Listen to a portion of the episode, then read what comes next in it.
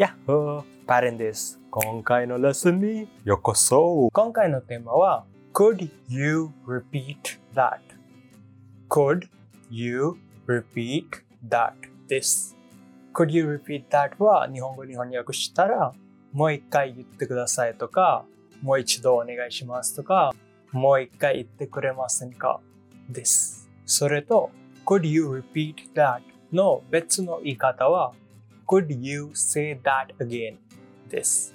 Could you say that again? フレーズの最後に please が入れたらもっと丁寧になります。例えば Could you repeat that again, please?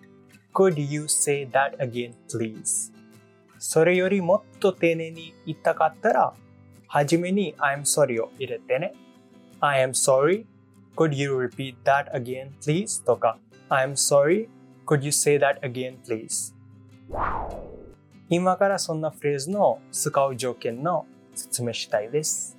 まずは話が聞こえなかったら確かにね I'm sorry I could not hear you. Could you repeat that again, please? を言ってください。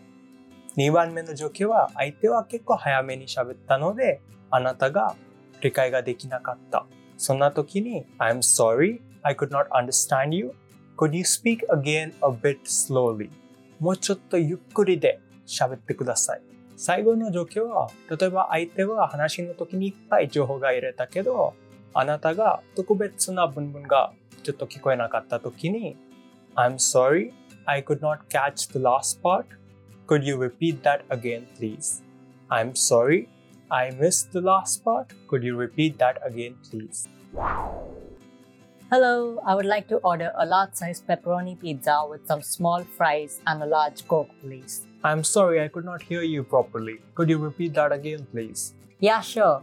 I would like to have a large pepperoni sized pizza with small fries and a large Coke, please. All right. A large size pepperoni pizza with small fries and a large Coke will be $20, sir.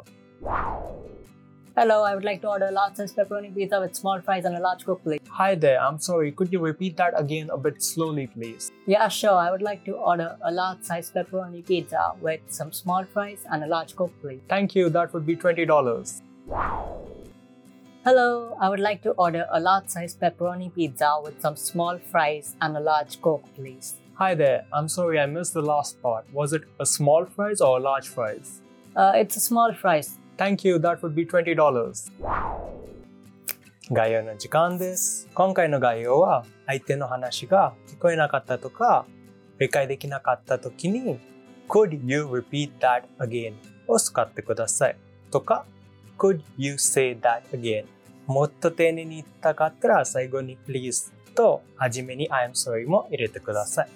このシリーズが好きだったらいいねをしてと Subscribe もしてね。それと本当に好きだったら僕の Patreon にもサポートと応援してください。もっとハイクオリティの動画がみんなに見せたいので一緒に頑張りましょう。それと僕が撮った綺麗写真と動画を見たい人が僕のインスタにもフォローしてください。じゃあね